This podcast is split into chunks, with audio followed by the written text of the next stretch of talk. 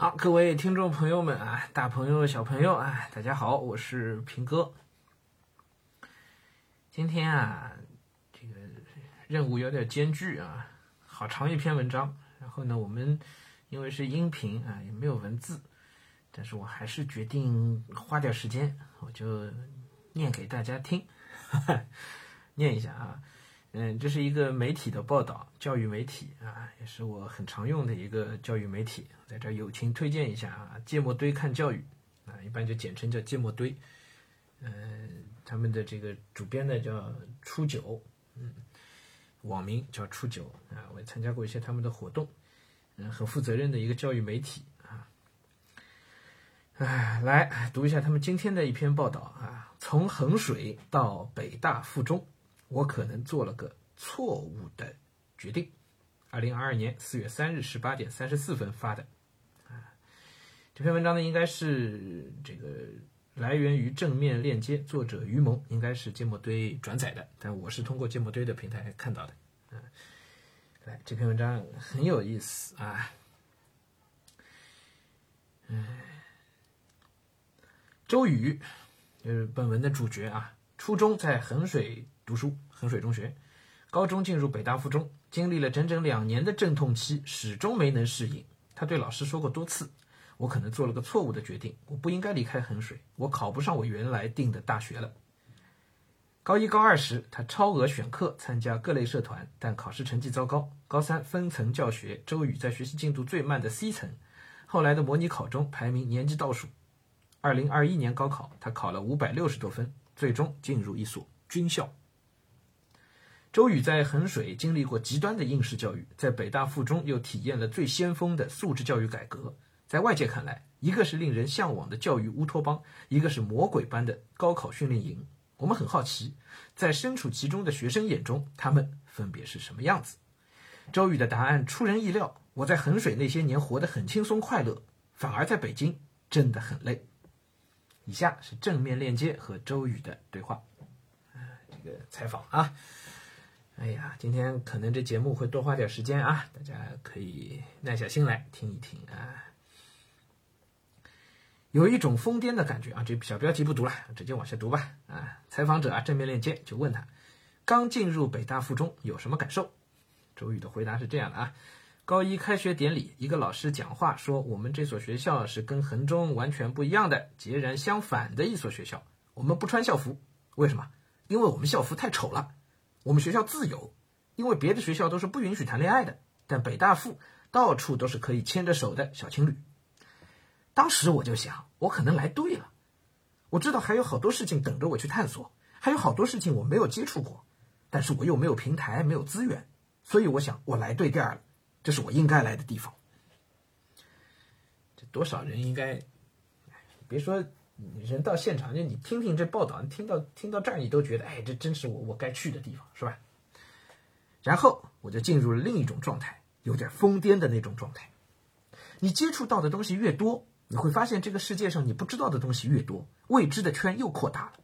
在北大附，我总会有这种感觉：原来《史记》还可以这么学，原来四书五经还能这么玩，原来还有英语名著这个东西。原来英语不是不是只有课本上的一些课文，我还可以做木工，还可以编程，还可以学沙画，还有什么科技艺术？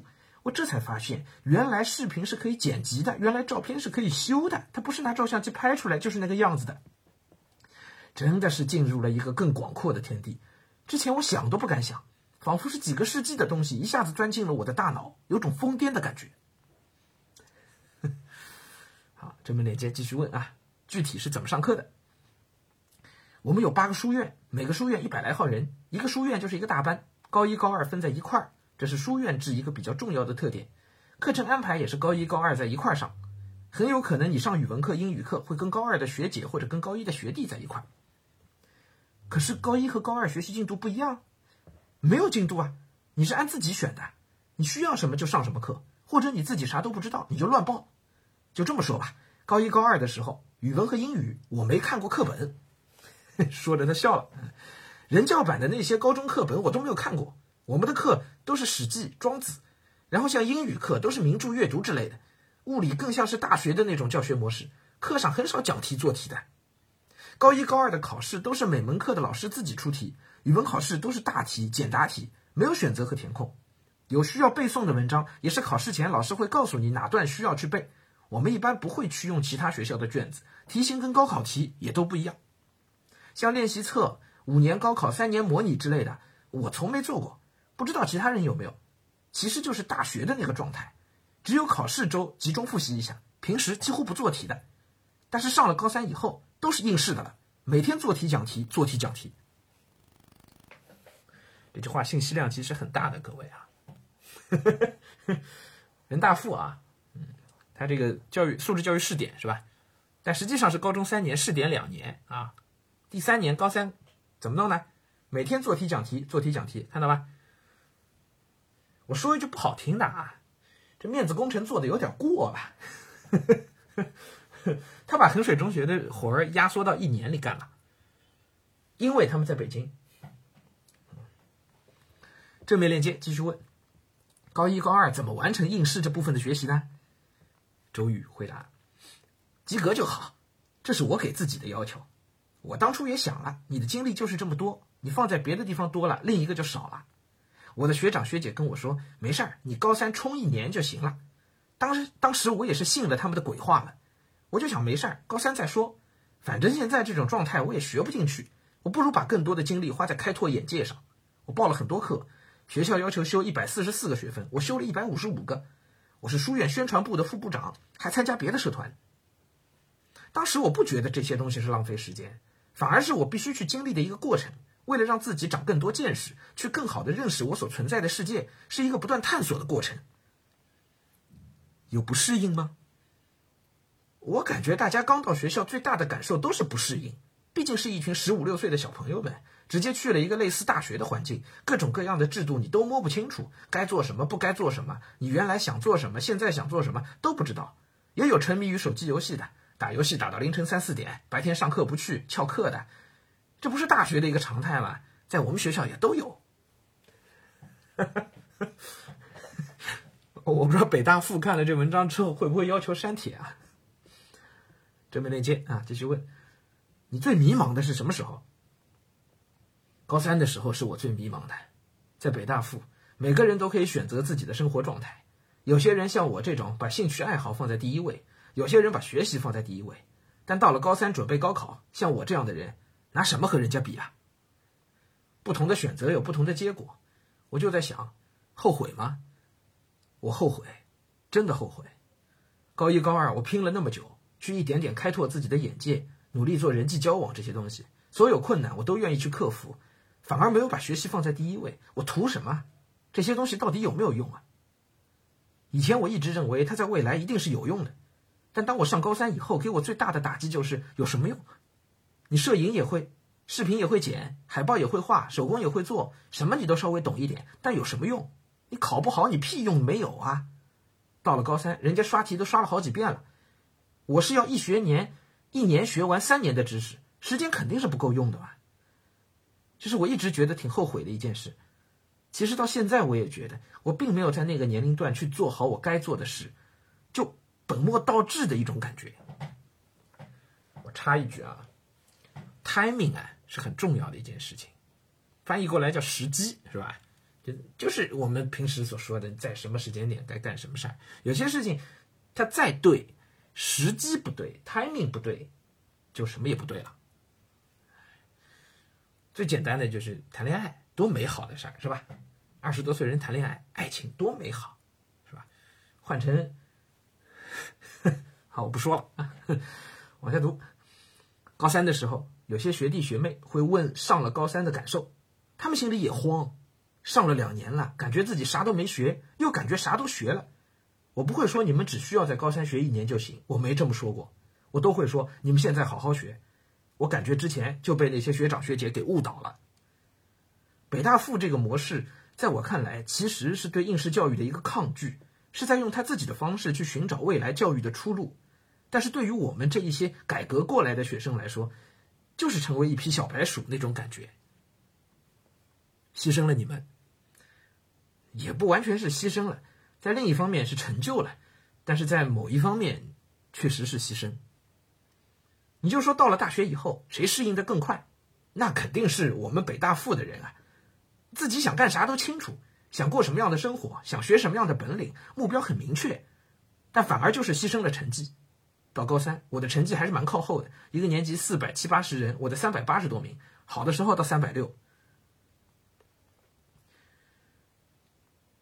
继续问，在北大附，如果从入学就下定决心要冲高考的人，可以只选应试类的课吗？不行，我们学校是有学分规定的，艺术类、体育类、技术类学分得修够了才行。但每个人都有自己的选择，确实有些人是混过来的，有些人就是学过来的。我有个同学，他一开始也是书院宣传部的，而且本来要做下一任部长，结果后来他说不做了，家里边不同意，他要去学习。那是高一下半年，我也挽留过他，但没有办法，他就是那种选择一直去拼的。高三分层考试，他进了 A 层，我去了 C 层。好，这记者开始反过来问他了啊，往前追溯了。中考时为什么选了北大附中啊？我中考报志愿也挺随便的，真不知道北大附的这种教育模式。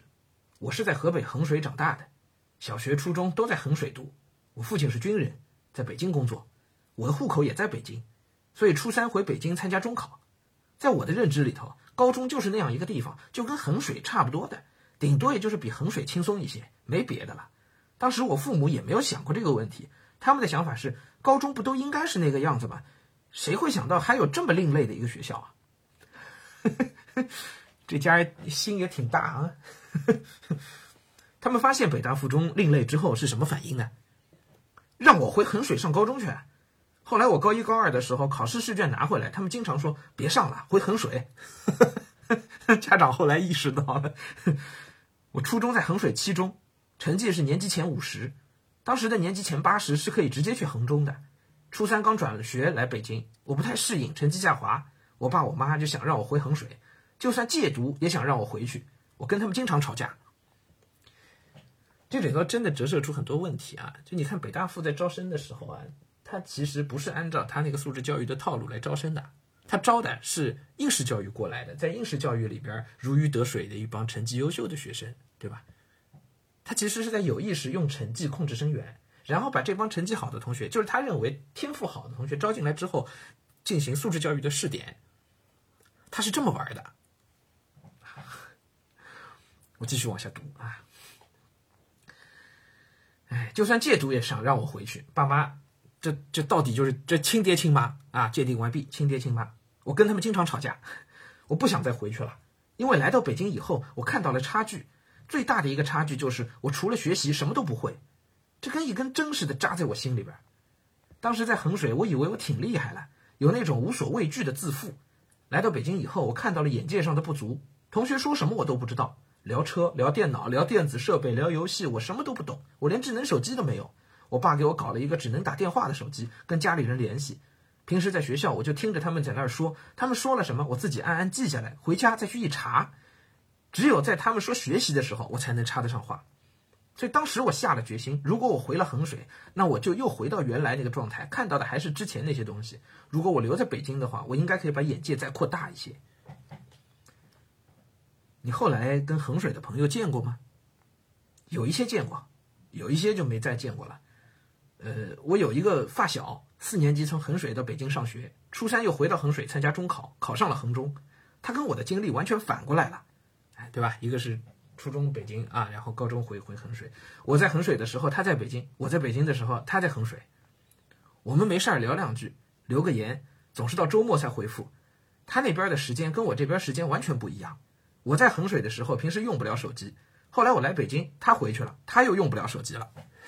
衡水管得紧，是吧？我在衡水的同学用 QQ 比较多，他们没有自己的手机号。QQ 最早的时候注册可以不用手机号。我高中有一年回衡水，发现路边小摊儿都是 QQ 支付码。很多同学都是高考出来后才开始用微信的。现在我聊天，衡水同学就用 QQ 找，北京的就用微信来找。上高中之后，我有时接不到不接到不认识的固定电话号码。衡水的那大概就是在衡衡中的同学，一般都那几个时间段，中午、晚上洗漱之前，那段时间我一般没事儿，他们给我打电话，我就一边打电话一边玩儿。好，这中间有一些这个具体的这个适应不适应啊，这个我就跳过了啊。大家有兴趣自己可以去找这篇文章啊。呃，继续问啊，你有想过，同样一个高考对于你的意义和对于你那些衡水同学的意义是很不一样的吗？对，他们更看重这个东西。我采访过北大附博雅学院的院长孙玉雷老师，这是那周宇啊，是那学生自己说的啊。他采访过自己学校的高中的老师啊，北京的北呃那个北大附的老师啊。他说，现在除了高考，没有更好的选拔方式了，所以高考它就是最好的。这个选拔机制必定会有一套与之配套的教育模式，就是衡中的模式。对于高考来说，衡中模式是最合适的，这是毋庸置疑的，因为它就是能培养出来很多高分选手。高考对他们来说就是一场翻身仗。你考好了就走出来了，如果你没考好，你可能永远在那小地方出不去。嗯，现在上大学以后，你们还在联系吗？正面链接继续问啊。现在他们能出来开始联系了，却联系不上我了。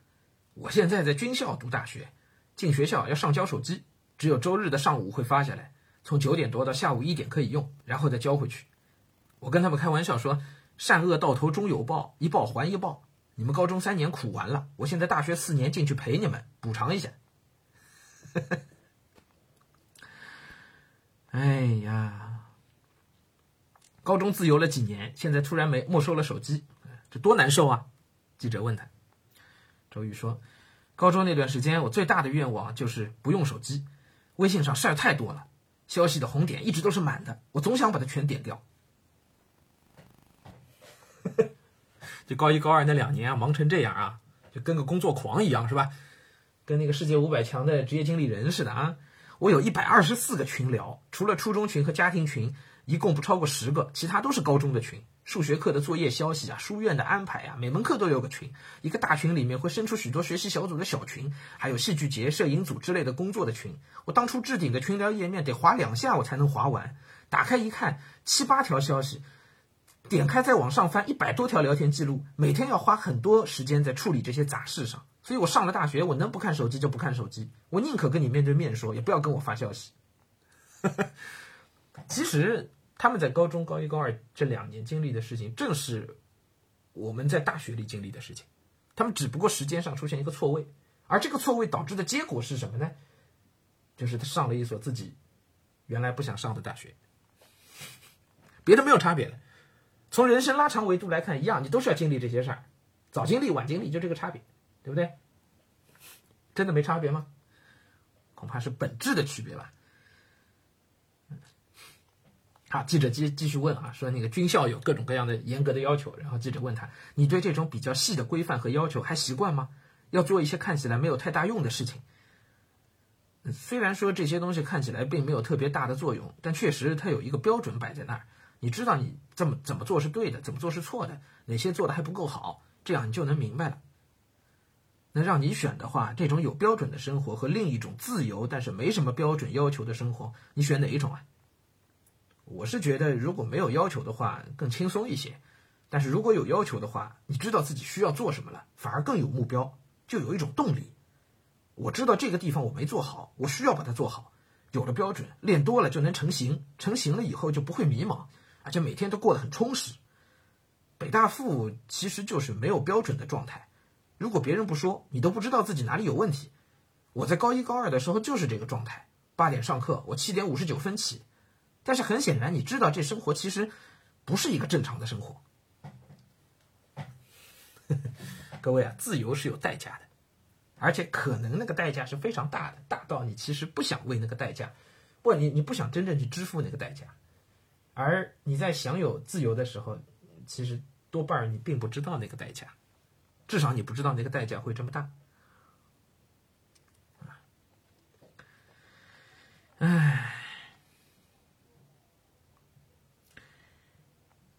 我看看啊，后面有很多是可以跳过的啊。